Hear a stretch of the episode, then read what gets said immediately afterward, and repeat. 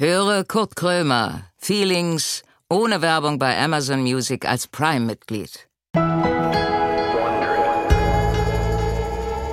Hallo Leute, da bin ich wieder. Ich hab heute, ich hab so tolle, heute lagen die Haare so schön und dann habe ich gedacht, scheiße, ich muss ja den Kopfhörer aufsetzen und gleich die Brille noch.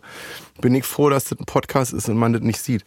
Ich würde heute, ähm, ich würde heute dem Gast oder der Gästin ein Thema einfach aufdrücken. Das hatten wir auch noch nicht, dass man einfach sagt, wir haben uns jetzt darüber zu unterhalten und zwar über das Thema ähm, äh, Liebe. Wenn die Liebe äh, im Arsch ist und man Liebeskummer hat.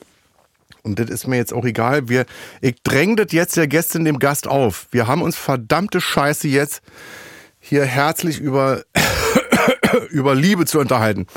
So, es geht auch gleich los. Ich setze die Maske auf. Okay, haltet euch fest bitte. Es geht los. Loveboat äh, verlässt den Hafen. Kurt Krömer sitzt mit verbundenen Augen im Studio. Er trifft gleich auf einen Gast, von dem er nicht weiß, um wen es sich handelt. Keine Vorbereitung, keine Vorgaben, kein gar nichts. Naja, äh, eigentlich alles wie immer. Und nun herzlich willkommen zu Kurt Krömer Feelings. Ich liebe das Intro. Das ist, ihr könnt mir das stundenlang anhören. Das ist wirklich, manchmal hört mir nur das Intro an und dann, wenn jetzt, wenn, warte mal, wenn der Part jetzt kommt, mach ich aus, weil dann fange ich an zu reden. Ist der Gast, die Gästin schon da? Hallo! Guten Tag! Grüße Sie! Du Ähm, kannst mich ruhig duzen, aber ja? du erkennst mich nicht, oder? Ähm, doch, schon, aber vielleicht erklären Sie mal, wer Sie sind und was Sie so machen für die, die Sie nicht kennen. Okay. Mit Namen bitte. Ähm, mein Name ist Andrea Petkovic. Ich bin. Du bist die Tennisspielerin. Ich bin wusste Tennisspielerin. Ich, ich wusste es. Okay, Jon, haben wir das? Natürlich wusste ich das. Gut. Ja, man sieht ja, wenn jemand ähm, einen erkennt, sieht man die Pupillen sich kurz weiten und dann wieder zusammenziehen. Das habe ich bei dir oder bei Ihnen jetzt nicht gesehen. Deswegen bin ich mal aber davon woher, aus. woher wissen Sie, woher haben Sie das Wissen darüber? Das habe ich beobachtet in meinem Leben. Vielleicht ist es auch ein massives Koksproblem. Das kann natürlich auch sein. Weißt ja. du, denn erweitert sich ja auch irgendwie. Dann ist ja eine halbe Stunde lang die Pupillen so weit offen und das würde ja heißen, dass der Aber die ziehen sich ja dann nicht wieder zusammen. Aber Moment, nochmal. Wenn ich dich erkenne, öffnen sich die Pupillen Mhm. Ganz kurz und dann wieder zusammen. Warum? Sie können das mal beobachten, wenn Sie auf Sag der doch Straße... bitte du. Okay, gut, weil du, wieso hast du mich gesiezt? Ich, dies, äh, ich, äh, ich, ich dieze alle. Ähm, Okay. Ich sieze alle erstmal Okay. im ersten Satz und dann Okay. hört es auf. Okay, gut. Beobachte das mal, wenn du jetzt in Berlin über die Straßen läufst, wenn Leute dich erkennen auf Ja. der Straße. Du wirst es sehen, du wirst es im Gesicht und in den Augen sehen, ob sie dich erkennen oder nicht. Naja, Deswegen wusste ich, dass erkenn- du mich also nicht ich, er- erkannt hast. Ich, äh, ich merke das schon, wenn die mich erkennen. ja. Also ich, äh, ich erkenne auch Leute, die so machen, als wenn sie nicht dabei ertappt werden möchten, Ja, ja, dass genau. sie mich gerade erkannt haben. Selbst die erkenne ich. Ja, das ist Die ja der gehen an einen vorbei und dann tuscheln die manchmal auch. Es ist man danach kurz Das machen Krömer. Männer ganz gerne mal bei Frauen. Was denn? Ja, die kommen dann so rüber und tun so, als hätten sie dich nicht erkannt, sondern so, als wären sie einer von denen, der es nicht erkennt, Ja? aber trotzdem mal sein Sind Glück die, die dann auch den Bauch einziehen, wenn auf dich zukommen? Das war, darauf habe ich jetzt nicht geachtet. Das habe ich mal eine Zeit lang gemacht. ah, wirklich? Wenn ich irgendwo äh, vorbeikomme bin an einer Frau, wo ich dachte, oh, die gefällt mir, dann habe ich den Bauch eingezogen. Und dann, dachte ich aber auch, wie doof bist du denn eigentlich? Was, Naja, vielleicht hilft es, der erste Augenblick zählt. Naja, aber wenn man mit der Frau zusammenkommt, dann sieht die ja den Bauch irgendwann ja, aber dann sowieso. ist sie schon so verliebt, dann ist es egal, ob der Bauch da ist oder nicht. Ist das eigentlich ein, äh, ein Thema für Frauen, ob der jetzt einen Bauch hat oder nicht?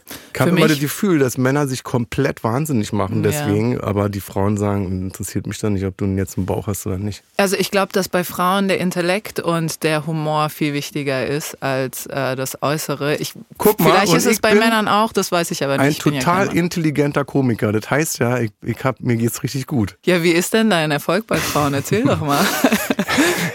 Jetzt Na, ich kannst du mal, du hast doch bestimmt, wenn du in so eine Bar gehst, dann hast du doch bestimmt eine Auswahl von so ein paar Ich Mädchen. gehe ja nicht in Bars. Ich, Frauen, da, Frauen. Da, da fängt es ja schon mal an. Ach so, ja, das ist dann, aber das liegt ja dann an dir und nicht an den Frauen. Nee, das liegt an, mein, an meiner Alkoholkrankheit, dass ich da nicht reingehen darf. Oh, okay, verstehe. Ähm, nee, geh nicht in Bars. Also ich könnte ja in Bars gehen und dann Fanta trinken oder so, aber ähm, ist schwierig. Ich bin ja alleinerziehender Vater auch, Mhm. also ähm, das muss dann, wenn, muss das schon schnell gehen. Also dass ich über den Kudamm gehe und dann äh, die Traumfrau kennenlerne. Ich habe ja nicht so viel Zeit, weißt du? Ja, aber es, Ist schwierig. du kannst ja auch dein Kind benutzen, das ist ja total Ich unfair. soll mein Kind aber benutzen? dann zeigst du schon, was du für ein Einfühlungsvermögen hast und du bist mit deinem Kind unterwegs. Und dann Vier Kinder habe ich, also müssen die müssen, Vier müssen immer dabei sein. alle dabei sein. Ich fühle manchmal dann wie eine Frau, die in eine Disco geht und dem Mann sagt, ich habe vier Kinder, und dann gucken die Männer mal so doof und dann ist auch, dann wird irgendwie eine Ausrede gesucht, einen Satz noch und dann ist der Mann weg. Mhm. Ist weißt das du? so? Das ist so. Also, ähm, also jetzt nicht bei allen, Ja, aber ja, äh, viele Männer oder viele Frauen, da ist dann der Ofen aus, wenn die hören, äh, der hat vier Kinder, was soll das denn? Wir sollten alle mit weniger Vorurteilen durch die Welt gehen, finde ich. Finde ich auch. Ein weiser Spruch. Ja, also zumindest bei mir war es so, als ich noch gespielt habe, konnte ich ja auch keinen Alkohol trinken. Ja. Und da bin ich immer gerne in Bars so um 18 Uhr gegangen für ein paar Stündchen. Und der Bartender, bei dem ich immer bestellt habe, der wusste, dass ich spiele und er hat mir immer so ein Mineralwasser mit einem Zitronenscheibchen reingegeben. Wie Und Es sah langweilig. total fancy aus, aber Wie ich langweilig. Ist ja ohne Action, das war. Ding. Ja, als Tennisspielerin muss Aber man habt halt, ihr nicht, hast du nicht danach ein bisschen dann gepichelt oder so? Äh, es kommt drauf an. Bei Also uns die ist Sportler, ja, die ich kenne, die saufen wie ein Loch. Also wenn Wirklich? das Spiel beendet ist, dann ist äh, das Wahnsinn. Ja, bei uns ist das Problem, dass ja jede Woche ein neues Turnier ist und dann ähm, die und die Regeneration, die Nachbereitung ist schon die Vorbereitung. Hast du das schon mal gehabt beim Spiel, dass du einen Tag zuvor vielleicht ein Glas Sekt zu viel getrunken hast? Nee, das hatte ich nicht. Nee, dazu war ich zu professionell oder zu langweilig, dachtest, je äh, nachdem, bin ich jetzt im sieht. Doppel oder äh, ist das hier ein Einzelspiel? Ich war im? Einzel, aber meine Gegnerin Ja. war im Doppel, genau. Äh, Für warum die sind die dann doppelt. doppelt und ich bin alleine? Sowas? Nee, das hatte ich leider nicht. Das hatte ich leider nicht. Was hast du denn äh, auf deinem T-Shirt draufstehen? Ist das arabische Schrift? Das ist arabisch und heißt Habibi. oh ja, schön. Mein Schatz, Mein Lieber, mein Lieber. mein Lieber. Okay. Du hast ja aufgehört, wa? Ja, Und darf ich fragen, wie alt du bist? ich bin 35. Das steht ja bestimmt überall, wa? Das steht überall. Also weiß ich nicht, wenn du. Naja, ist doch mal in der Presse. Kurt Krömer, in, denn immer in Klammern 48. Ach ja, stimmt. Wie ja. albern, weißt du? Als wenn ich dann irgendwie das mir durchlese und denke, aha, Olaf Scholz, wie alt ist er? 62. Als Ja. wenn das irgendwie wichtig ist. Ich habe eine Zeit lang mal immer äh, andere Alter genannt, weil ich ähm, wissen wollte, ob ähm, die Leute drauf reinfallen. Aber am Ende Ja? benutzen sie dann doch nur Google und Wikipedia. Wenn ich jetzt gesagt hätte, ich bin auf 35, wärst du denn drauf reingefallen? Wieso? Du hast doch voll gute Haut. Gute Haut? Ja. Naja, weil ich teure Produkte habe. Ja, Das siehst du. alles, was ich verdiene, geht in diese... ähm, Skincare. In, ja, in diese Kosmetik. Wann neue. Skincare-Linie? Wann kommt die neue Skincare-Linie? Äh, weiß ich gar nicht. Ich hab, bei mir ist immer wichtig, ähm, ich habe Mischhaut Mhm. und dann ist wichtig, dass es nicht fettend ist. Okay, Also sofort einzieht eigentlich. okay, Weil gut. sonst sehe ich leicht speckig aus. Okay. So wie jetzt, weil es sehr heiß hier drin ist. Hier ist es warm, ja. Ich habe auch mehrere. Also wenn ich jetzt alleine wäre, würde ich mir die Jeanshose noch ausziehen. Junge. Das ist wirklich, ist das hier so eine Psychonummer, die ihr fahrt irgendwie? Mir ist Vielleicht, ja. richtig heiß. Wie sieht's bei dir aus? Mir ist auch sehr warm. Ich habe auch noch mehrere Schichten, die ich ausziehen könnte, aber jetzt. Ähm, Soll ich mich kurz umdrehen? Nee, das es hat damit nichts zu tun. Ich glaube, wir Sportler sind da sehr entspannt. Ähm, ich glaube einfach, ich bleib jetzt so sitzen. Du hast ja ein Bier vor dir zu Ich habe ein alkoholfreies Bier. Aha. Das war nämlich das Getränk meiner Wahl, als ich noch gespielt habe. Jetzt trinke Ja? ich alkoholvoll. Trinkst, hast du, warst du im Vollrausch denn jetzt nach der Beendigung der Karriere? Ähm, nee, ich habe tatsächlich, das ist interessant, ich habe diese innere Handbremse Ja. habe ich immer noch in mir. Es ist jetzt knapp, äh, es ist schon ein paar Monate her, dass Ja. ich aufgehört habe. Aber ich habe die innere Handbremse. Ich kann noch nicht ganz loslassen. Nee? Ich habe immer noch das Gefühl, ich muss am nächsten Morgen aufstehen und Tennis spielen. Es ist auch so, wenn wir. Wirst du auch so dementsprechend wie bei Rentnern denn so wach morgens um sechs, dass du denkst, oh, aufstehen? Nee, aber was ich im November hatte, da geht bei uns normalerweise die Vorbereitung auf die Ja. neue Saison los und ich bin auf einmal abends immer so total rastlos geworden und ich Ja. wusste gar nicht warum und irgendwann irgendwann ist mir aufgefallen, dass mein Körper schon sich vorbereitet hat auf die körperliche, dass es immer Ja. die körperlich anstrengendste Zeit ist, diese Vorbereitung auf die nächste Saison, die sechs Wochen, die dann jeden Morgen musst du dann im Wald laufen gehen und Ja. Tennis spielen und so weiter und so fort. Das habe ich gemerkt, aber ich kann noch nicht und das würde ich gerne noch, ich würde gerne noch ein bisschen mehr loslassen können, aber das schaffe ich noch nicht. Ich bin noch zu sehr Sportlerin, obwohl ich jetzt eigentlich keine Sportlerin mehr bin, offiziell. Und äh, hast du, äh, wie ist mit Essen so? Hast du auch mal einen Döner gegessen? Mit extra Soße und so? ja, da. Oder da, irgendwie Schokolade oder so? Hast du mal eine ganze Chipstüte aufgegessen jetzt nee, in der Zeit? Nee, weil ich bin ja auch immer noch sehr äh, körperbewusst irgendwie. Ja. Und ähm, das Absurde daran ist ja, als ich noch gespielt habe, vier, fünf Stunden am Tag, konnte ich ja essen, was ich wollte. Und Ja. ich habe immer meine gleiche Figur gehabt. Und jetzt ähm, passe ich auf, dass die gleiche Figur immer noch bestehen bleibt, obwohl ich nicht mehr vier, fünf Stunden am Tag Sport mache. Aber das ist so, also du kannst doch jetzt, du, wie könnte dir jetzt einen Döner hinstellen und ähm, eine Tüte Chips und das würde ja nichts machen bei dir. Nee, aber wenn ich jeden Tag einen Döner und eine Tüte Nee, Chips das meine ich jetzt nicht, Nee, aber- einmal. Ja? Ja, doch. Doch, das würde ich. Ich habe auch schon, ich habe jetzt auch schon über die Stränge geschlagen. Hast du schon mal Schokolade gegessen? Ja, Leben? klar. Weißt du, wie das ist? Ich weiß, wie das ist. Wenn ja. ich dir jetzt Schokolade geben würde, würdest du in Ohnmacht fallen, oder? Vom Zuckerschock, Ja. meinst du nein? Müssen wir den Notarzt rufen? Weil, na, Entschuldigung, Bist du so eine. Naschkatze? Ja, schon. Ja? Bei also, mir ist ja, bei mir ist ja das, ähm, was bei mir wegfällt, ist dieses vier, fünf Stunden am Tag Tennis spielen. weißt du? Also bei mir setzt das an. Wenn ich jetzt hier auf die Schokolade, die wir auf dem Tisch stehen habe, gucke, nehme ich ja schon Mhm. zu. Und ich kämpfe gerade mit, ich würde gerne, ich habe unheimlich viel abgenommen. Ich habe, ich glaube, 20 Kilo abgenommen. wow. Wie hast du das gemacht? Joggen und äh, Ernährung nicht umgestellt, aber ähm, eine, eine Uhrzeit am Abend gefunden, wo ich äh, sage, ab da wird nichts mehr Schluss. gegessen. Okay. Weißt du, dass man Ja. so sagt, um 18.30 Uhr gibt's Abendbrot und Mhm. danach kannst du dir gerne noch ein Brot einpfeifen oder ein Stück Schokolade oder so, aber dann ist Feierabend. Okay. Und auch nicht dann vor acht noch äh, ein Döner essen und Chips, sondern so ein bisschen drauf achten. Okay. Also abends aber dann nur. Und sonst isst du ganz normal. Ähm, nee, ist eigentlich schlecht. Ja? Also Was ich habe zum Beispiel heute äh, äh, äh, komplett vergessen zu frühstücken Oh. und auch Mittag zu essen. Also Und- das heißt, ich krieg dann so eine Unterzuckerung und dann weiß ich, äh, irgendwas stimmt nicht. Und deswegen willst du vergessen. Zuckerzeug essen die ganze Zeit. Ja. Hm. Also das wäre jetzt gelogen, wenn ich jetzt sagen will, ich habe da 20 Kilo abgenommen und das war total, also logisch, durchdacht. Ich habe auch unheimlich schnell abgenommen. Ich glaube, ich habe in vier Monaten 20 Kilo abgenommen.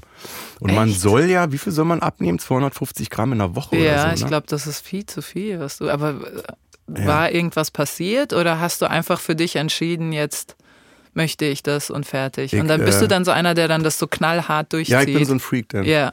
Also ich kann, ich kann maßlos äh, übertreiben, was Essen angeht, dass Mhm. ich jeden Tag irgendwie zwei Tafeln Schokolade esse. Ich kann dann aber auch so komplett im, ins Extrem verfallen und dann joggen gehen und aufpassen, dass Ja. man nicht mehr isst, was irgendwie Ey, ist. so, ich habe auch so ein paar Freunde und Freundinnen, die Völlig so im krank Extrem eigentlich. leben. Also deswegen gebe Ja. ich damit auch nicht gerne an, dass ich sage, ja, ich hab's geschafft, weil das ist so ein, ich weiß nicht, was passiert denn eigentlich, wenn man das jetzt so macht wie Ecke? Äh, also ich meine, ich, Kommt das wieder? ich habe jetzt keine Ahnung, wie dein Leben funktioniert, nur Ich weiß es selber auch nicht. Ich weiß, es, es wäre schön, wenn mir das einer mal schreiben könnte, wie mein Leben eigentlich funktioniert. Ich weiß nur, dass immer, wenn man im Sport etwas verbessern möchte, dass es Ja. immer am meisten was bringt und am nachhaltigsten ist, wenn man es maßvoll einbringt in den Trainingsplan. Ja. Also quasi am Anfang nur ein bisschen würzt, dann immer mehr dazu bringt, dann mehr dran arbeitet und dann das irgendwann integriert ins Spiel. Also wirklich nachhaltig und langsam Mhm. das aufbauen. Und jetzt die Übertragung darauf wäre vielleicht maßvoller und nicht entweder drei Schokoladen am Tag, drei Tafel Schokoladen Ja. am Tag oder gar nichts essen, Ja. sondern irgendwie ein Zwischenbalance. Aber wer bin ich dir jetzt zu sagen, wie du es machen sollst? Ja, Schwachsinn. Na, hört sich aber bei dir besser an. Ja, gut, aber wir haben Bei ja auch Trainer, die einem, die einem sagen, Ja. mach das so, ne? Das Wie ist, ist ja, denn das eigentlich? Du bist ja, wenn du Tennisspielerin warst, du bist ja voll in so einem Plan drin. Da ist ja der ganze Mhm. Tag ist durchgetaktet. Und wenn die Karriere jetzt vorbei ist, bist du denn nicht wie so eine Zwölfjährige, die ohne Eltern jetzt irgendwie klarkommen muss und die überhaupt nicht weiß, was mache ich jetzt überhaupt? Was Ja. mache ich als Ex-Tennisspielerin um 12 Uhr mittags? Was, was, was geht denn da ab? Ich kann machen, was ich will. Ich kann machen, was ich will. Und das ist, ich glaube, der Mensch ist überfordert von Freiheit oder der Mensch, der vor dir sitzt, ist überfordert von Freiheit. Also ich bin Ja. ein bisschen überfordert. Deswegen versuche ich mir, äh, und das meinte ich, glaube ich, auch vorher mit dem, ich wünschte mir, ich hätte ein bisschen mehr Freiheit und würde ein bisschen mehr loslassen, weil ich mache mir immer noch so Tagesabläufe, Ja. um nicht in so ein Loch zu fallen, weil jetzt mein Tag, wenn ich mal ganz objektiv drauf schaue, eigentlich leer ist. Da Ja. sind keine Termine mehr. Am Anfang habe ich mir noch so alles reingeknallt. Ja. Egal welche Anfrage kam, habe ich einfach nur Ja. Ich habe gar nicht durchgelesen, sondern liebe Frau Petkovic, würden Sie gerne? Ich habe direkt Ja geantwortet. Bam. Und, ähm, und jetzt war ich, äh, war ich in New York einen Monat, um, um an meinem zweiten Buch zu arbeiten. Und da habe ich versucht, das ein bisschen planloser angehen zu lassen. Aber nach drei Tagen habe ich schon neun bis zehn Sport, zehn bis zwölf Schreiben, Mittagessen. Da würde ich gerne äh, ein bisschen Struktur loslassen, wenn ich Ja? ehrlich bin. Aber irgendwie bin ich so, noch so gepolt, dass ich da ähm, mir immer diese Eckpfeiler geben muss, um nicht komplett den Verstand zu verlieren. Ich hab das gehabt, als ich aufgehört habe zu trinken. Dann hast du das nämlich auch, dass du dir so einen Stundenplan machst. Also wie in der Schule eigentlich. Dass Mhm. Okay. du wirklich von morgens bis abends äh, so eine Struktur hast, äh, äh, damit du das äh, äh, bändigst, dass du dann nicht anfängst zu trinken. Also dass du nicht so einen Leerlauf hast. Okay. Aber darf ich dich da fragen, hast du das dann auch in so extrem gemacht, dass du einfach von einem Tag auf den anderen gesagt hast, ich mache das jetzt? Oder ähm, Ja, ich musste das machen. Du, Also okay. ich habe äh, ich hab gemerkt, dass ich äh, ähm, äh, lebensunfähig wurde, weil ich halt jeden Tag besoffen war. Und dann habe ich eine Therapie. Also ich habe eigentlich eine Therapie angefangen, weil ich äh, ähm, dachte, irgendwas stimmt mit mir nicht. Ich wusste nicht, dass es das, äh, die Alkoholkrankheit Mhm. ist. Und äh, irgendwann sagte die Therapeutin, ähm, sie sind alkoholkrank und dann müssen wir ran. Wir müssen erst äh, ähm, das Thema bekämpfen, um dann irgendwie an die Ursachen zu Ah, kommen. Und okay. ich hatte panische Angst vor, ähm, vor so einer Entzugsklinik. Und hab dann äh, hab sie gefragt, äh, wie lange braucht der Körper, um zu entgiften? Und dann sagte sie so neun Tage. Und Neun ähm, Tage nur. ja, also bis der, bis Boah. der, bis der Körper, bis der Körper sagt, äh, ich habe keinen Bock mehr oder Okay. reicht mir jetzt, äh, kein Bedarf mehr da. In der Psyche geht's natürlich weiter. Also in der Psyche dauert's irgendwie ein, zwei Jahre Okay. äh, dass du äh, ohne Probleme an der Kneipe vorbeilaufen kannst. Ne? Oder dass du im Supermarkt, äh, wenn du falsch abbiegst und du kommst in dieses Spirituosen-Gebiet, äh, ähm, Gebiet, dass du da einfach durchlaufen Okay. kannst. Ähm, davor ist immer so, dass du dann zuckst, dann Ah, stehst du da Okay. und gehst dann anders. Also du gehst dann zurück und gehst in einen anderen Gang rein. Und jetzt, also der Supermarkt bei mir ist, da ist äh, Alkohol und Chips sind in, in einem Gang. So, und jetzt ist es so, dass ich da locker flockig durchgehe und sage, ich mache da jetzt keinen Umweg. Ich gehe jetzt hier an den, an den, an, am, am Alk vorbei und gehe zu den Chips hin. Und dann habe ich auch äh, ähm, relativ doof, extrem äh, gesagt, pass mal auf, ich habe äh, neun Tage jetzt frei, ich gehe jetzt nach Hause und äh, äh, trinke einfach neun Tage jetzt nichts mehr. Ach, wie krass. Weil ich Angst hatte vor der Klinik. Ich habe Mhm. dann gesagt, wenn ich es schaffe, ist alles gut. Wenn ich es nicht schaffe, gehe ich in die Klinik. Okay. Und dann Also war du der hast Druck dir wenigstens und die die, Option Angst gegeben. Mhm. so groß, äh, äh, dass ich das durchgezogen habe. Also du hast dich mit noch mehr Angst und noch mehr Druck Ja. zum Richtigen Also erzogen. das, die Angst vor der Klinik hat mir dabei geholfen, zu Hause ähm, durchzuhalten. und dann erzähl mal, wenn es dir, wenn dir irgendwas zu persönlich ist, Ja, dann nö. äh, sagst du einfach, hör auf zu babbeln, Ich habe ja das Buch über äh, äh, Depression geschrieben. Also Okay. meine Hose ist so dermaßen unten, äh, dass ich Okay, damit gut. keine Ja, Probleme. aber es ist ja nochmal was anderes, jetzt ähm, Ja. vielleicht darüber zu sprechen. Ähm, wie sind die neun Tage, wie sahen die dann aus? Also ich habe die ersten drei, vier Tage habe ich immer auf äh, ähm, diese Entzugserscheinungen äh, gewartet, Gewartet, mhm. weißt du, die man so aus dem, aus dem Film kennt, dass, dass einer eingesperrt wird in einen Raum und wo er dann schreit den ganzen Tag und gegen die Türen hämmert und sagt, lass mich raus, lass mich raus. Ähm, und das kam gar nicht. Also ich hatte, ich war ja alleine, ne? ich war, hab mich ja nicht eingeschlossen, aber ich war alleine und dachte so, es passiert ja gar nichts. Also dieses Zittern, ich habe gedacht, dass Ja. ich dann zitter, dass ich schwitze, dass ich wirklich schreie vor Schmerzen. Und so am vierten, fünften Tag habe ich gemerkt, ähm, das ist nicht der Fall, aber ich bin immer um 10 Uhr morgens erst ins Bett gegangen Ach, und hab's gar nicht gemerkt. Ja. Also es war dann 10 Uhr morgens und dann habe ich so gemerkt, okay, der, der Körper wird jetzt schwach. Äh, Ich leg mich mal hin und ich hab das nicht gerafft. Also das war so eine ähm, so ein Gedankenkarussell. Ich habe halt komplett nachgedacht, bin auch sehr wirr geworden irgendwie und habe mich da äh, reingesteigert in so Wahnfantasien, äh, äh, dass ich verfolgt werde, dass alle das mit mir böse meinen und so. krass, Also das okay. war so eine absolute Kopfgeschichte. Also eigentlich hattest du, obwohl es dein, Kör dein Körper entgiftet hat, Ja. hat, hat sich das bei dir mental Ja, manifestiert ja, ich glaube, dass eigentlich. ich mehr von der Psyche her auch abhängig war. Und nicht körperlich. Und was hast du dann mit den ganzen Stunden gemacht, in denen du nichts äh, Nachgedacht. Ah, Also ich okay. weiß es auch gar nicht. Ich, muss mich, also ich müsste mich eigentlich hinsetzen und, und mich mal konzentrieren und gucken, was ich da gemacht habe. Mhm. Ja, das wird total Also interessant, war, wenn man so Kameras gehabt hätte und Ja, zu ja. sehen, saßt du einfach so auf dem Stuhl und hast Ja, ja, wie im Wahn, glaube ich. in, in so. den Abgrund geblickt. Ja, ja, Mhm. ja, ja, das war auch, ich war komplett nur in dieser, in meiner Wohnung damals und äh, ich weiß es nicht. Aber ich war ja bis 10 Uhr morgens wach, also da muss ja Mhm. was passiert äh, äh, sein. Ja, das ist. Und dann bin ich ja am zehnten Tag da wieder hin und habe gesagt, so, da bin ich wieder. und was hat dann deine Therapeutin gesagt?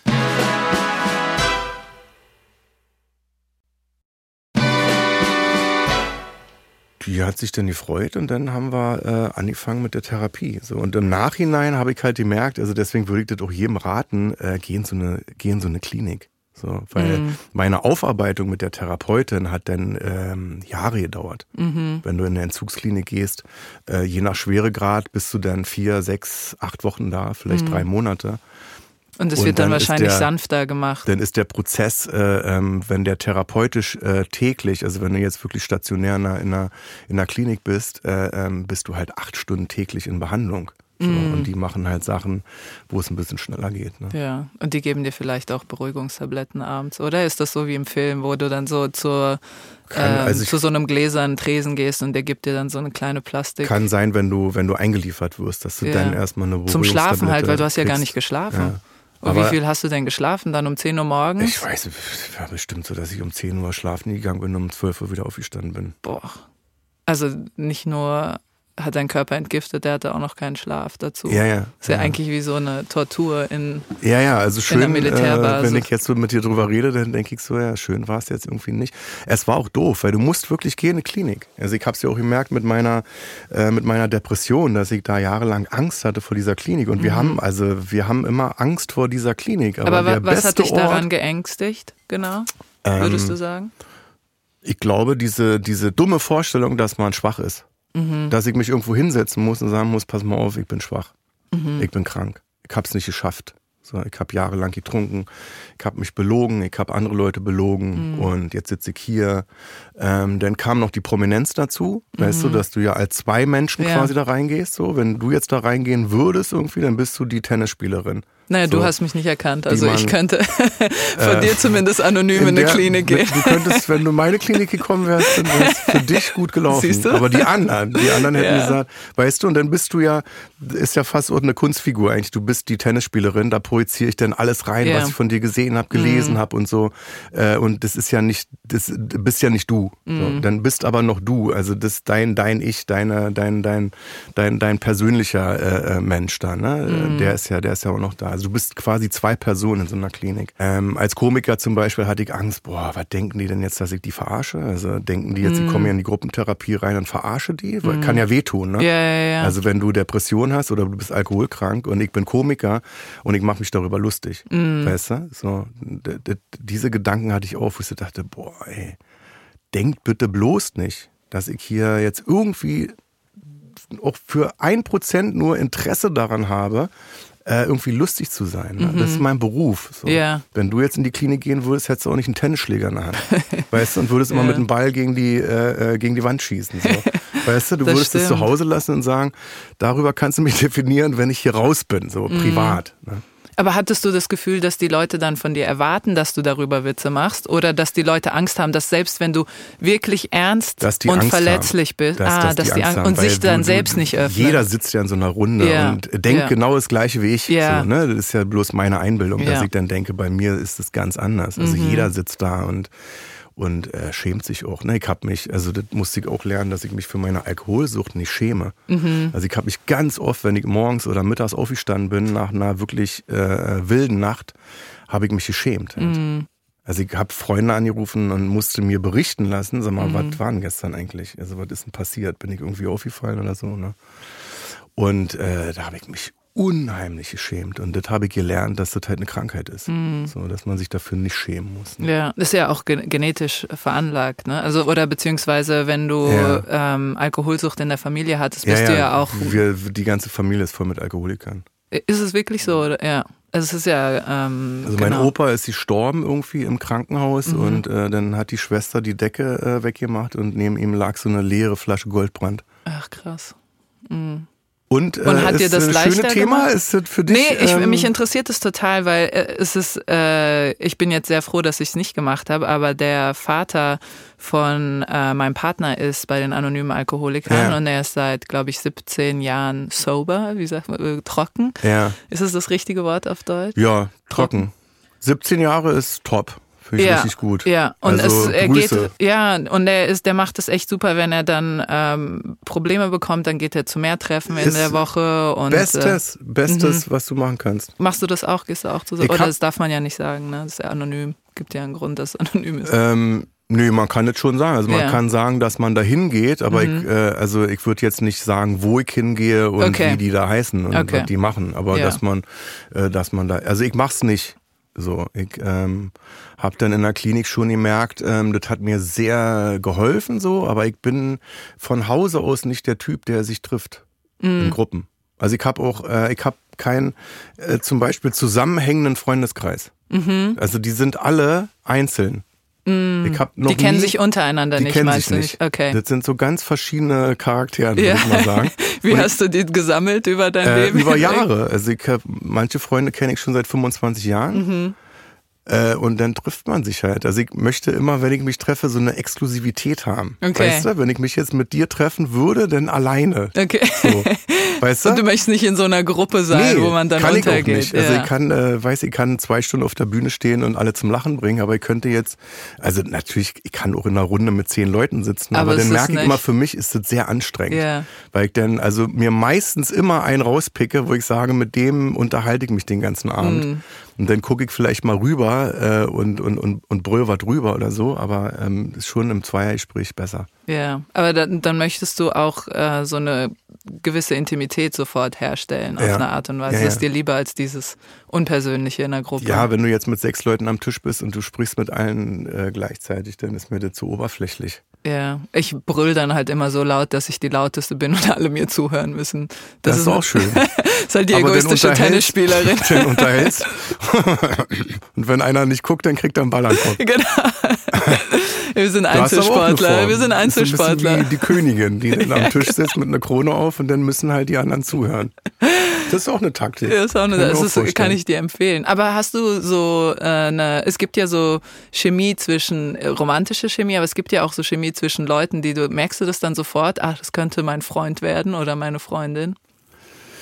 Oder entwickelt Ähm, sich das so zufällig, dass ihr euch dann zufällig Ja, trefft? bei manchen ist es so, wo ich denke, ah, das wäre toll, wenn du mein Freund oder meine Freundin wärst. Mhm. So. Und dann wartest du, dass sie oder er dich anruft. Ähm, Drei Tage neben schön, dem Telefon. Ja, ja.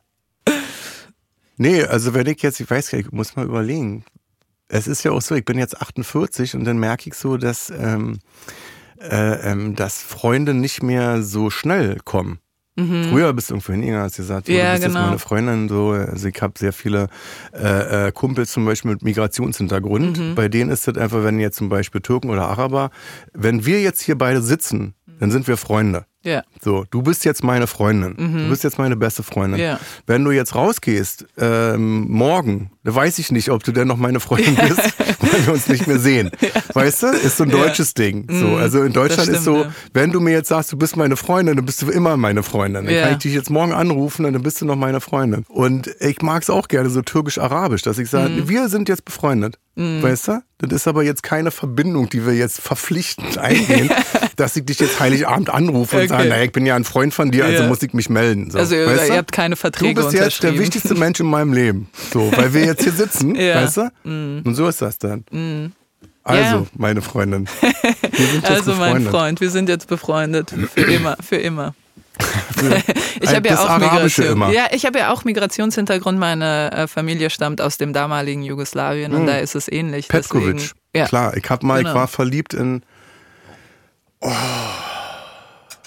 Pavlovic, Ah ja, Serbin, oder würde ich sagen, Pavlovic oder Ähm, Kroatin Kroatin. ja. oder Kroate oder äh, Serbe. Kroatin. Und äh, lass mich raten, hohe Wangenknochen. Äh, weiß ich gar nicht mehr. Sehr schönes Mädchen. Also ich war, ähm, sie war 13 Aha. Ähm, und ich war ähm, 14 oder so. Was war das, siebte Klasse oder so? Süß. In die war ich auch verliebt, so von Weitem. Kennst du das, wenn du von Weitem verliebt Ja. bist und dann jeden Tag die Frau siehst und denkst, hm, ich bin verliebt. Ja. Und dann irgendwann nach einem Jahr denkst du so, okay, jetzt müsstest du ihr das vielleicht auch mal sagen, weil sie weiß es ja sonst nicht. Weißt du? Ja. Und die war ich ewig verliebt. Bis ich sie dann angesprochen Ich habe. wollte und grad sie sagen, ich hat, dass sie nicht interessiert ist. Ah, nee, so war das. So, ja. Ich dachte, sie hat dann mit dir gesprochen, du hast dann gemerkt, uff, also ist vielleicht schön, aber so richtig lustig ist sie nicht. Auch das war mir damals Mit egal. die 14 ist das lustig war. egal, Ich war ne? auch in, in Frau, äh, in Frau, sag ich schon, in eine andere Frau, die hatte so eine Piepsstimme. Okay. Die war wunderschön. Ja. Die war wunderschön. aber die hatte so eine Piepsstimme. weißt du? Und die war aber so schön, wo ich Oh Ja. so dachte, naja, ist doch, die Stimme ist doch egal. ja, das Obwohl. ist. Das und dann habe ich für noch dich. mal hingehört. Und dann habe ich die mal reden gehört. Und dann dachte ich, na, aber die ist doch so schön und so nett. Bin auch mit ihr nicht zusammengekommen. Das Nee, war, ähm, wegen der Piepsstimme. Die, nee, nee, ich hätte die genommen. Mit Ach so. der Piepsstimme auch. Das, nee, nee, das war, das war nur so auffällig. Weißt Okay. du? Das ist so, Aber weißt du, man sagt ja- piepsi- piepsiger als Mickey Mouse. Ja, man sagt ja, also was heißt man sagt ja, wer sagt es schon? Ich ähm, moderiere so eine Sportsendung und äh, im ZDF. Ah, Und dann habe habe ich, ich eigentlich, ich muss mich entschuldigen, dass ich nicht, das macht ich wirklich gar kein, nicht, ich bin kein Sportmensch. das macht überhaupt gar Weißt du, nichts. Du ich hast nichts Sportler verpasst. Doch, die Sendung ist toll, die musst du gucken. Wie Außerirdische, weißt du? ja, das ist ja Ich auch kenne total Stefan okay. Kretschmer, das ist zum Beispiel ein sehr guter Freund von Ja, mir. siehst du? Also hast du Handball. ja doch eine Verbindung zu Sportlern. Auch zu Bällen. Ja, Also der ist ja ein bisschen größer, der Handball, Ja. aber es ist ja fast das Gleiche. das stimmt. Tennis und das Handball. Stimmt. das stimmt. Aber ähm, um nochmal zu der, ich hatte dann Sprachtraining, als ich meine Moderation und Ja. Moderationstraining. Und mir hat die Sprachtrainerin gesagt, dass ganz viele Frauen diese hohen Piepstimmen einsetzen, wenn sie jung sind, weil sie damit sich noch klein halten Ja. und um zu signalisieren, also als aus Schutzmechanismen, Ja. wenn sie in der Familie irgendwie sich nicht beschützt gefühlt haben, dass Ja. sie dann diese hohen Stimmen einsetzen, Aber sie um zu hatte signalisieren. wirklich eine, die hatte eine Piepsstimme. Ja. Aber so, das kann sich ja jetzt, dann, wenn so wenn du sehr jung bist, das kann sich dann ja so Ähm, einbürgern, sage ich jetzt mal. Aber vielleicht hat sie auch einfach von den Stimmbändern her vorausgesetzt einfach eine hohe Ja. Stimme gehabt. Ja, wirklich nicht. sehr hoch. Aber was, was sind es denn für Frauen, die du dich, in die du dich verliebst, jetzt als erwachsener Mann und nicht als 14-jähriger Junge?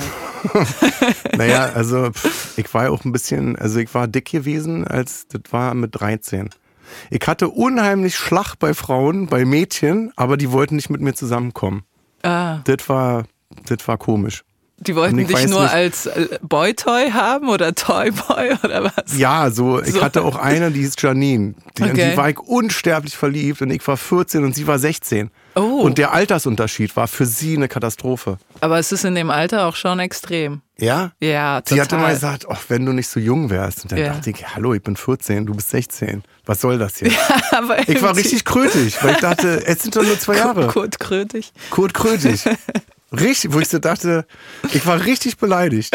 Ich war richtig so mit den, mit den Füßen aufgestampft und habe mich umgedreht, bin gegangen. Hab Und das kannst du bis heute nicht verstehen. Das ist, doch, das kannst du, musst du doch Naja, zugeben. heute wäre sie 50 und ich 48. Ja, heute ist Dann es würde ich immer sagen, ja, du bist ja schon 50, alte Frau. Ja. Weißt du, sowas. Ja. Aber es ist ja auch komisch, wenn ein 26-Jähriger mit einem 16, mit einer 16-Jährigen zusammen ist. Ja, aber es das sind ist ja nicht mehr zehn Jahre. komisch. Ja, aber es ist nicht mehr komisch, wenn die 46 und 36 sind. Ja. Oder?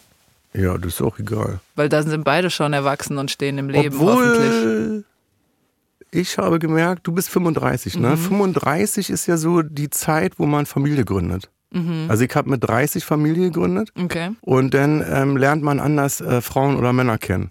Ah. Weil das immer schon im Hinterkopf so, äh, da ist eine Planung da. Ah, meinst Ist- du, dass man anders andere. Wenn ähm, ich jetzt mit 48 eine 35-jährige Frau kennenlernen würde, ist Mhm. bei mir die Familienplanung abgeschlossen. Verstehe. Bei der 35-jährigen ist die vielleicht noch mittendrin. Mm, Das ist ein Alter, das passt überhaupt nicht, finde ich. ja, das stimmt. Dann vielleicht wieder mit, wenn ich 60 bin und sie 45. Mhm. Und was Oder ist, wenn sie 50? 60 ist und du bist 45? Geht das nicht? Das würde auch gehen. Ja. So. Aber du hast halt mit 35, also äh, ist bei mir so gewesen. Mhm. Von 30 bis 40 war für mich Familienplanung angesagt. Okay. Und ha- hat das für dich ähm, auch so funktioniert oder bist du jetzt im Nachhinein irgendwie, äh, hättest du früher gerne gestartet damit? Nee, war perfekt. Ja? Mit 30 war perfekt. Und sag mal, habt ihr, weil ich habe bei ganz vielen meinen Freundinnen mitgekriegt und auch bei mir selbst, dass so mit 28, 29 bei vielen Frauen so eine Lebenskrise stattfindet. Gibt es das bei Männern auch? So mit 28, weil genau das ist so kurz vor dem Alter, wenn man an Familienplanung und dann Ja. stellt man nochmal so alles in Frage. Warum habe ich studiert? Warum habe ich das Warum gemacht? ich Warum studiert? spiele ich Tennis? Kann ich das zurückbekommen? Kann ich in die Gib Uni mir meine das- Jahre zurück und lass mich einfach nur wild durch die Gegend Ja, reisen. warum habe ich studiert? ähm, naja, also ich habe ähm, mit 30 habe ich das Gefühl gehabt, ich bin richtig erwachsen. Okay. Da dachte ich so, boah, bist du erwachsen, du bist jetzt richtig. Also jetzt stehst du wirklich mit beiden Beinen voll im Leben. Mhm. Und habe dann erst mit 40 gemerkt, dass ich jetzt eigentlich erwachsen werde, Ach. mit 40. Und dann ging es so los, dass man, habe ich mich voll dran festgebissen, dass du die Hälfte des Lebens hinter dir hast. Mhm. Halbzeit. Oh Gott. Weißt du, dass du dann reflektiert hast und geguckt hast, ey, die Hälfte des Lebens ist schon um. Du hast jetzt noch 40 Jahre vor dir. weißt du, hast du die, die ersten 40 Jahre gut genutzt? Ja. Und dann dachte ich so, also das hat lange gedauert. Ich habe mich mit, ich glaube mit 37 ähm, äh, drei Jahre lang beschäftigt mit meinem 40. Geburtstag. Oh Gott. Weißt du? Und dann, dann war auch äh, äh, Alkoholentzug und so. Ich dachte, also mit 40 muss alles perfekt sein. Also Da das mit muss- 37 hast du den Alkohol Mit 36 oder Okay. Mhm. das ist jetzt zwölf Jahre bin ich trocken. Ich weiß nicht, Jon, du warst doch in der Schule gewesen, zehn Jahre. Äh, und da dachte ich, mit 40 muss alles stimmen. Okay. Mhm. Das muss alles perfekt sein. Ich darf keinen Alkohol mehr trinken. Beruflich muss alles so sein, dass ich jeden Tag aufstehe und zur Arbeit gehe und sage, es ist heute der schönste Tag in meinem Leben. Okay. So, was völliger Schwachsinn ist. Weil du schaffst es nicht, dass du ähm, Glück, Zufriedenheit mit einer Zahl verbindest und sagst, also wenn ich 40 bin, ist alles gut. Mhm. Ja. So, weißt du? Dann Aber es hat dir immerhin so einen äh, Stress gegeben, wie damals diese Klinik, dich zu bemühen, Sachen Äh. ja. in Ordnung zu bringen. Ja, also es ist ja auch irgendwie gut. Völliger Schwachsinn ist. Ich würde es niemandem raten. Ja. Das ist einfach nur eine Zahl. Also ich bin, Okay. bin jetzt 48, Ja. ich werde jetzt 50 und manchmal denke ich so dran, vielleicht kriegst du es hin, dass mit 50 alles perfekt ist. weißt du? Also hast ich- du's doch wieder. Dann, dann muss ich lachen, dann muss ich lachen und sagen, fall doch nicht auf den gleichen Trick jetzt nochmal rein wie vor zehn Jahren. Weißt du? So dass ich denke, nein, das, also wenn ich, wenn ich jetzt jemanden treffen würde, der 40 ist, äh, dann würde ich ihm den Rat geben, pass mal auf, guck mal, das Schöne ist, du hast schon 40 Jahre hinter dir, du bist schon in ganz viele Fallen getappt, du hast vielleicht schon Fehler gemacht, weißt du? Äh, kann jetzt auch wieder Beziehung sein, du hast Beziehung geführt, irgendwie äh, hast dich nicht richtig benommen, hast du nicht richtig erwachsen geführt, beruflich auch, du bist irgendwie, hast einen Weg eingeschlagen, der schlecht war, so. Also du kannst zurückgucken auf so eine Liste von Fehlern, die du nicht nochmal machen würdest. Das heißt, die nächsten 40 Jahre, die kommen, da hast du schon mal irgendwie die ganzen Fehler, die wirst du nicht nochmal machen. Ja. Du wirst unheimlich viele Überraschungen haben, weißt du, weil ich bin ja 48, ist ja jetzt nicht so, dass ich alles erlebt habe und jeden Tag aufstehe und immer sage, kenne ich schon. Kenn ich schon. Kenn- langweilig, Ja. weißt du, da passiert ja unheimlich viel. Und du hast diese, ähm, also das habe ich zum Beispiel, diese, diese Sicherheit, dass ich sage, ich bin jetzt seit, ich glaube, seit fast 30 Jahren im Geschäft. Ich muss mich nicht mehr beweisen. Ah, super. Weißt du, ich muss nicht irgendwo reinkommen und werde dann gefragt, was machen Sie denn beruflich? Ja, ja. Früher habe ich gesagt, Komiker, dann wurde ich immer gefragt, kann man davon leben? Ah, ja, da- aber das ist eine- was Deutsches. eine Sorry, Stunde, das ist was Stunde Deutsches. lang erklären, Ja. wo ich dachte, du willst ja noch einen Kontoauszug haben oder was, weißt du? Was soll denn der Blödsinn jetzt? Aber das hat auch damit Hier zu ist tun. mein Online-Banking. Ja, ja, ich mag ja keine Clowns. Weißt du, ich bin im Zirkus, war ich immer nie gern. Ich sage, nee, ich bin jetzt kein Clown mit einer äh, roten. Mhm. Nase und einer roten Perücke, sondern ich bin halt Komiker. Ja. Also dieses Erklären Ja. und ist es erfolgreich, ganz wichtig immer, ne? Ist es erfolgreich, was du machst? Aber das ist was Deutsches, sorry. Ist Wenn so, du ne? in Amerika sagst, I'm a comedian, dann Ja. sagen die das erste, tell me a joke. Ja. Und dann sagen sie, good for you, that's awesome. I wish I could be a comedian too. Ja, das, wär, das ist so Ja, das ja. Ding. Weil es, ich weiß es als Sportlerin am Anfang, noch bevor ich Erfolge hatte, als ich 19 war, wenn ich gesagt habe, ja, ich bin Tennisprofi, dann haben mich in Deutschland immer alle gefragt, äh, ja, aber kann man denn davon leben? Ja, ja. Und ähm, bist du dir sicher, willst Oder- du nicht erstmal studieren und Oder dann eben, glaube ich, auch, versuchen? äh, ja, okay, du spielst Tennis, aber was machst du beruflich? Das ist, glaube ich, schon sowas. Ist ja auch gut, das ist ja so ein Sicherheitswunsch Mhm. der Deutschen, dass man ab, dass auch der Fremde gegenüber abgesichert ist. Ja. Ja, du spielst Tennis, aber verdienst du auch Geld? Es so blödsinnig war. Ja, aber ich glaube, aber sag mal, eine Frage habe ich noch und wie, wie immer, du kannst sagen, nee, möchte ich nicht beantworten. Ähm, Doch, möchte ich beantworten. sicher, weil Ja, die, die wird noch mal ein bisschen persönlich, es tut mir leid. Und zwar, du konntest ja ganz lange, als du noch alkoholsüchtig warst, konntest du ja Sachen darauf schieben, dass du betrunken warst. Ja. Denkst du dir manchmal heute, nee, das ist einfach mein Charakter, ich bin ein Arschloch. Ähm, äh, ja, klar. Also, ich, äh, also nicht. ich, also ich würde mich jetzt nicht als Arschloch betiteln, aber Nein, ich habe aber natürlich Scheiße Sachen- gebaut. Okay. Also da ist, äh, ich, ich weiß noch, in Beziehung zum Beispiel habe ich Mhm. absolute Scheiße gebaut und Blödsinn gemacht und so. Ähm, und da würde ich nicht sagen, äh, ich bin jetzt zu 100% freigesprochen, Okay. weil ich war ja oder bin alkoholkrank und habe da Mhm. jetzt die äh, Absolution und darf alles machen. Ne? Okay, Nee, das, äh, das kannst du, okay, also äh, musst, Also ich musstest bin du dich jetzt dann. ohne Alkohol jetzt auch, da verändert sich ja der Charakter nicht. Wenn du als aktiver Alkoholiker ein Arschloch bist, dann bist du auch ein Arschloch, wenn du trocken bist. Und gab es so eine Eigenschaft? Aber ich würde ähm, Ja. sagen, dass ich kein Arschloch bin. okay, gut. Weißt du, aber ich habe so- gebaut. Ich habe Scheiße gebaut, die, die nicht zu entschuldigen sind mit, äh, ja, ich war besoffen. Okay.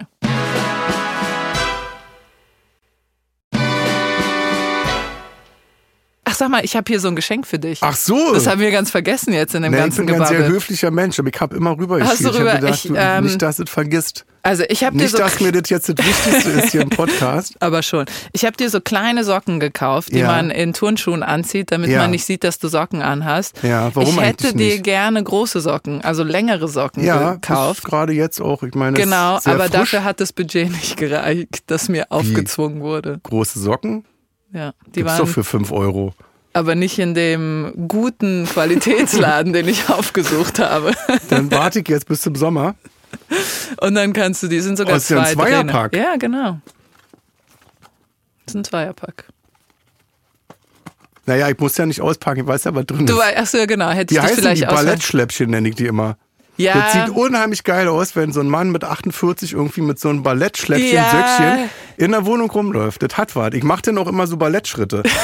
weißt du? Mich verleitet das. Ich gucke runter auf meine Füße und denke, komm, Ja. mach mal einen Ausfallschritt. ich hatte, ich bin in den Laden hineingegangen mit warst du der? Intention, große Socken, lange, lange 77 Socken. Prozent Cotton aber. Ja, genau. Ich wollte dir eigentlich gute, längere Socken kaufen und dann Ja. habe ich festgestellt, dass das Budget nicht reicht und dann dachte ich, komm, Du kannst die ja mitnehmen und die ähm, dran, dran häkeln.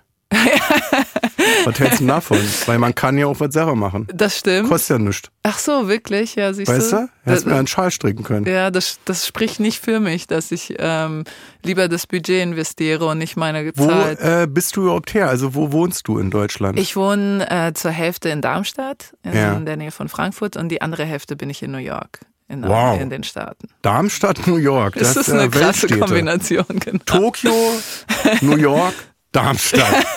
Warum Darmstadt? Sind da die Ähm, Eltern oder der genau, Freund? ich oder? bin da, ich bin da aufgewachsen, da ist meine Familie her, meine Schwester ist da, meine Eltern sind da, ich habe noch alte Schulfreunde dort und ähm, und ich mache das dann immer so. Äh, Darmstadt ist so Natur, Kochen, Familie und dann New York ist so Party. Kultur, Sozialleben und naja Party nicht so viel, aber ja, so versuche ich das aufzuteilen. Aber sind diese Städte nicht extrem also, wenn man sie so Unterschiedlich.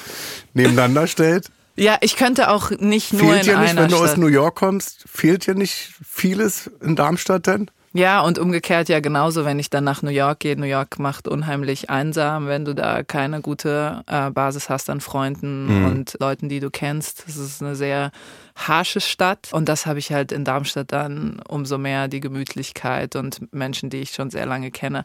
Aber es macht dafür halt auch wahnsinnig Spaß in New York. Es ist so schnelllebig, alle wissen immer Bescheid und haben das neueste Ja. Buch gelesen, den neuesten Film und du hast immer das Gefühl, ich habe alles verpasst, wieso habe ich nicht 20 Serien und 13 Filme und sieben Bücher gelesen und so.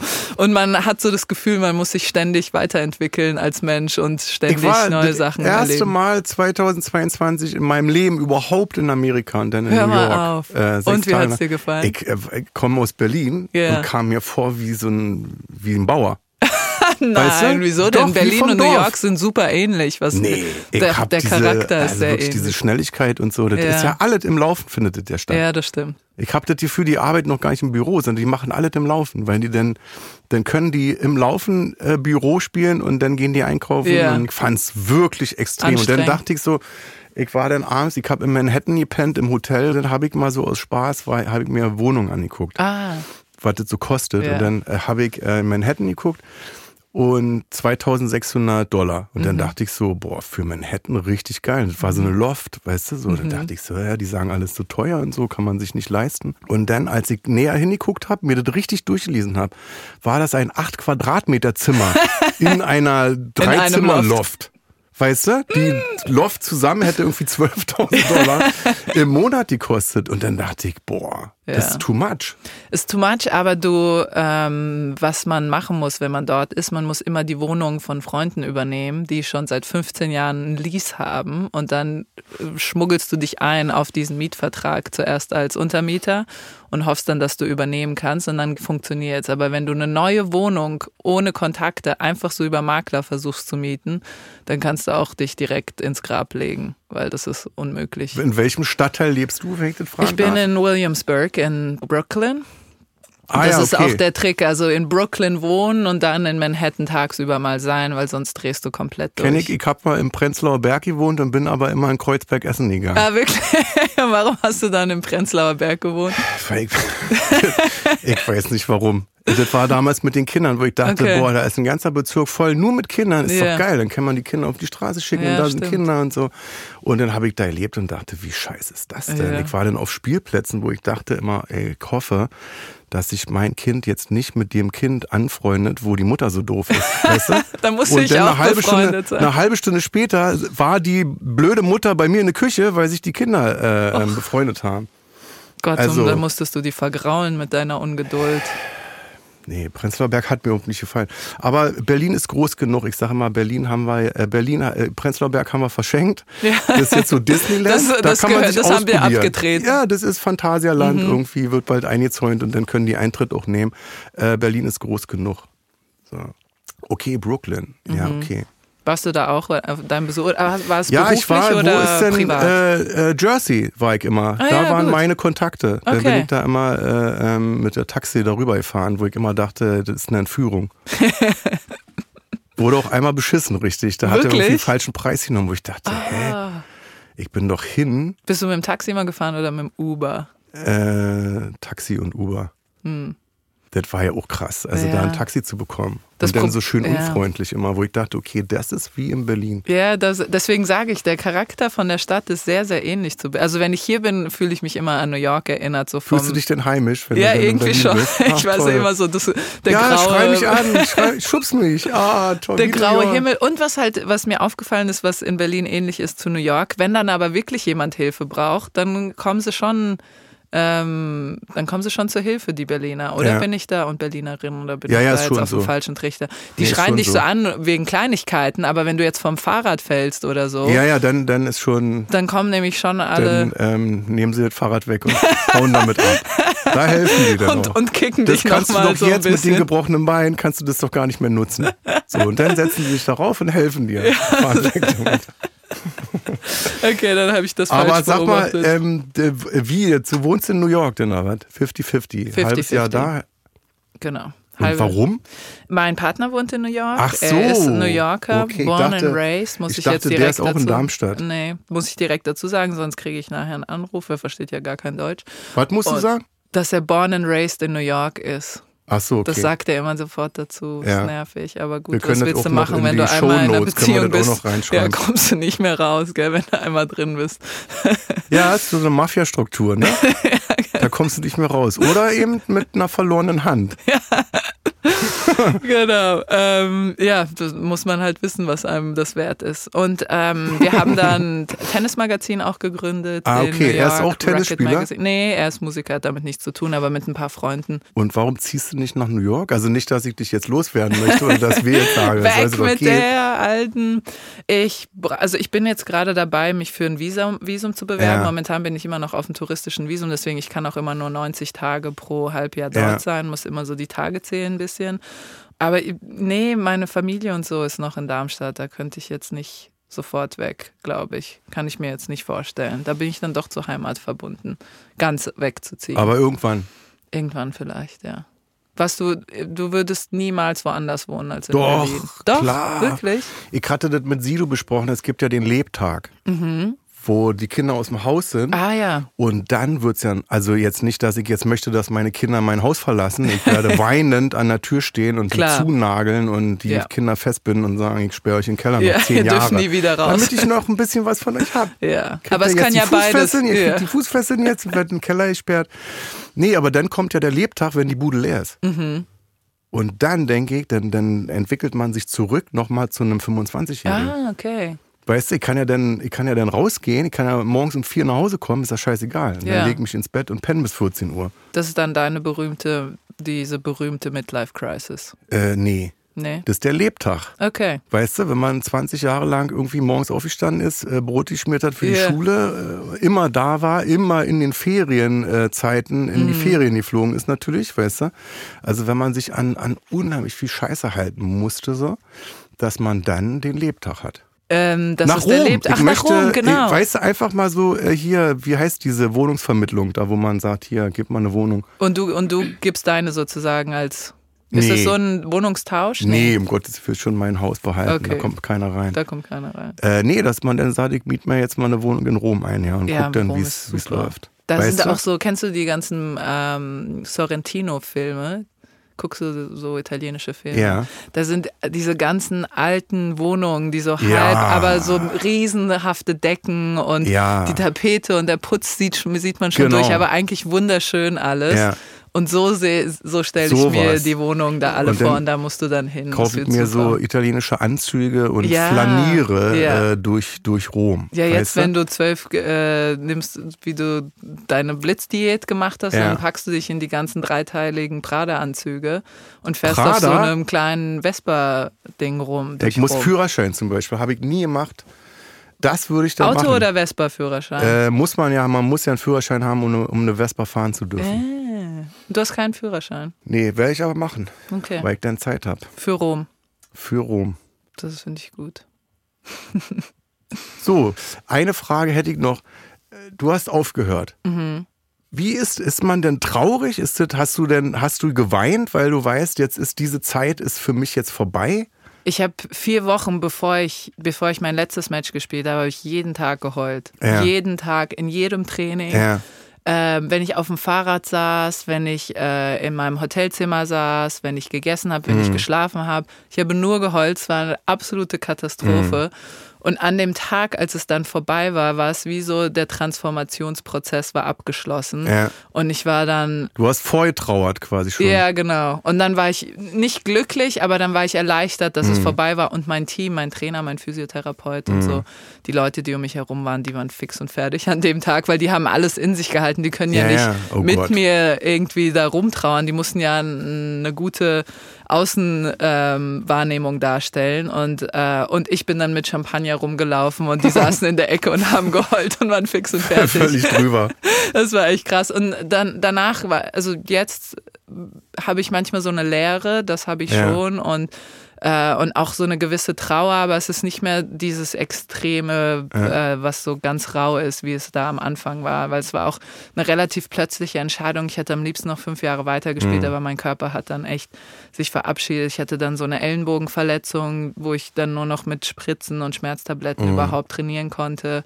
Deswegen ging es relativ schnell und dann war so ein Monat, war eine Katastrophe. Mhm. Und, äh, und seitdem, genau, ich glaube, es ist ganz normal, dass so, ein, so eine Leere da ist und auch mal so eine Trauer, aber es ist jetzt nicht mehr so roh, wie es am Anfang Mhm. war.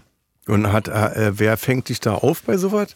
Weil es ist ja speziell. Also du bist, äh, Ja. mit wann hast du, mit 34 hast du aufgehört? Ähm, ich war, ja, 34. Mit 34 hörst du auf, so. Ja. Andere Leute gehen mit 65 auf Rente. Genau. Ja. Und du hörst auf im, im Sportbereich ja äh, am Peak. Mhm. So.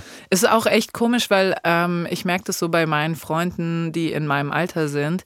Bei denen ist eigentlich jetzt die Phase im Leben, wo sie sich wo sie gefunden haben, was sie machen. Ja. Ne? Die Ja, sind ja, jetzt genau. gefestigt im Büro. Im Das Büro. meinte ich vorhin mit ja. 35, dass du dann irgendwie, also bis, bis 35 bist du sortiert und dann willst du sesshaft werden. Deswegen, Mhm. also bei mir mit den Kindern, dass ich gesagt habe, ich habe jetzt Party gemacht, ich habe alles mitgenommen, was Mhm. man mitnehmen kann, aber jetzt wird's langweilig, jetzt, jetzt will ich mich einfach zur Ruhe setzen. Jetzt will ich dieses Haus haben, ich will den Apfelbaum pflanzen und ich will das Haus voll mit Kindern haben. Ja, schön. Ja.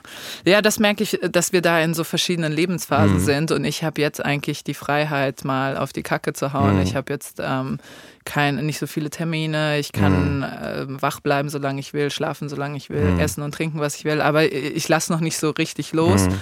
Und, ähm, und da merke ich schon, dass es für mich schwierig ist, da anzudocken bei meinen Freunden und Freundinnen. Die können das nicht so nachvollziehen. Aber das ist okay für mich. Ich war noch nie eine große Rednerin über meine Mhm. Probleme oder durch was ich durchgehe. Ich schreibe dann mein zweites Buch und dann kann die ganze Welt lesen, was ich da durchgemacht durch, habe so oder geht's nicht. mir, Ja, fürs, genau. falls was ist, ich bin in Darmstadt. Ja. Nee, in New York, ich bin ja in New York jetzt. Das ist dann so in drei Jahren oder zwei Jahren, wenn Ja. das Buch dann rauskommt, dann rufen mich wahrscheinlich meine Freunde an, ja, wir haben das gar nicht gemerkt. dann ist das auch okay.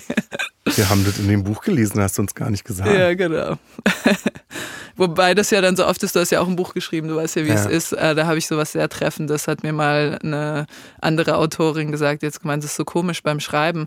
Man möchte, dass die ganze Welt es liest, nur nicht deine allerengsten Freunde und Ja. Familienmitglieder. Und das ist ja totale Hybris eigentlich Ja, beim Schreiben, weil du willst es ja, dass so viele wie möglich daran andocken und sich damit identifizieren können, dass du Hilfestellung leisten kannst oder was auch immer. Mhm. Aber am liebsten deine Freunde und deine Familie, die soll das nicht lesen, die soll das niemals zu Gesicht bekommen. Hatte ich auch, dass ich ein Kapitel über meine Mutter geschrieben habe und äh, ich wohne ja mit meiner Mutter zusammen. Ah, okay.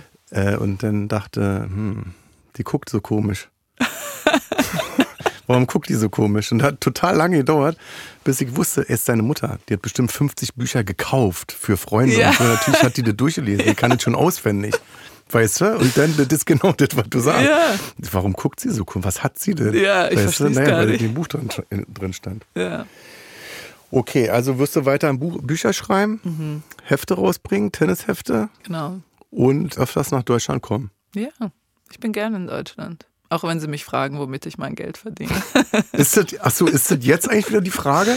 Ja, ja, Sie waren ja Tennisspielerin, aber von was leben Sie denn nun? Ja, es kommt dann so, ja, aber Kommt es nicht wie, bei? Bo, nicht wie bei Boris, oder hast du dein Geld schon Ja, gut angelegt? ja. Weil guck mal, ich weiß aber nicht. weißt du, ich möchte einmal jetzt über Boris Becker sprechen. ja, danke. Das, ähm, Nur, dass du, bevor du was Falsches sagst, ich werde Boris mit meinem Leben verteidigen. ja, ja, ja. Okay, gut. D'accord. Nur damit Völlig. du weißt, Nee, okay, nee, gut. Mhm. ist jetzt kein Bashing. Ich, ähm, ich finde das scheiße. Der Mann war ein Volksheld. Also der, es gab Zeiten, da hätte der nicht hier über die Straße gehen können irgendwie. Mhm. Es hätten sich tausende von Menschen Trauben gebildet irgendwie. Und der war der absolute Hero. So, Mhm. ich weiß noch, dass ich als nicht äh, ähm, Sportfan diese, äh, ich weiß nicht mehr die Marke, ich glaube Puma, Boris Becker Puma-Schuhe anhatte. Mhm. Ja. Also das war so eine Boris-Mania. Alles war Boris. Ich habe Tennis geguckt damals äh, als Nicht-Sportfan. Ich habe ich hab die ganzen Spiele gesehen. Ich habe mir Tennisspiele angeguckt. Irgendwie kann ich heute gar nicht mehr nachvollziehen. äh, aber ich hatte Zeit natürlich als 13-, 14-Jähriger. Und ich fand es dann wirklich schlimm. Und es war die Zeit, wo eben wirklich alle Menschen ohne Butter in Arsch gekrochen sind. Ja? Und dann ist der Erfolg weg, bam, und man lässt ihn fallen wie eine heiße Kartoffel. Der Typ war bestimmt auch 35, als er aufgehört hat. Und dann ist halt klar, okay, er war ähm, der absolute Champion auf dem Platz. So, und im Privatleben vielleicht nicht so. Ja. Und dann ist das halt so. Dann fällt er halt auf die Fresse. Ja. Aber dann sich hinzustellen und das komplett vergessen zu machen, dass man sagt, naja, ähm, das davor hat es nicht gegeben. Ja. So, weißt du, also ich denke dann, wenn du einmal zujubelst, dann, dann jubel ihm auch Da jetzt nicht auch zu, wenn er auf die Fresse bleiben. fällt, Ja. aber dann sag einfach, okay, wir, ich stehe neben dir, warte, bis du wieder aufstehst und bis es weitergeht. Ja. Und dann klatsche ich dir wieder zu. Ja, aber nur was ich sagen kann, warum ich auch direkt von Anfang an gesagt habe, ich werde Boris mit meinem Leben verteidigen. Boris war immer der großzügigste Mensch, was Mhm. Tipps und Zeit betraf. Und das ist nicht selbstverständlich im Tennis. Ich habe vorhin einen Witz drüber gemacht, wir sind so egoistisch. Mhm. Das stimmt schon. Wir sind Einzelsportler und Einzelsportlerinnen. Und egal, wenn man ein Problem hatte oder Boris gefragt hat, kannst du mir mhm. mal helfen, der hat sich immer Zeit aus seinem äh, Terminkalender rausgenommen, hat sich mit dir hingesetzt, hat mit dir telefoniert, dir versucht, was zu erklären, mhm. dir Tipps gegeben. Und das hat er bei mir auch gemacht. Und ich meine, das, hat, das hätte er nicht machen müssen. Das mhm. hätte, habe ich nie jemanden, das habe ich, ich verteidige ihn immer. Mhm. Deswegen. Und ähm, das Ding ist auch, als so großer Star, der musste sich nie um Finanzen kümmern. Woher soll er es denn lernen? Also es ist ja dann, ähm, ich glaube nicht, dass das äh, nicht jedem hätte auch passieren können auf diese Art und Weise. Deswegen, ich werde Boris verteidigen bis an mein Lebensende. Es ist schon wieder Feierabend. Wie schnell noch so vier Stunden vergehen. Wie im Flug. Kommt mir mal vor in 55 Minuten. Danke, Andrea Petkovic. Was für ein schönes Gespräch. Danke. Äh, wer Bock hat, dass es noch weitergeht, es geht hier noch weiter und zwar exklusiv bei Amazon Music bei Feelings Deluxe. Bis gleich.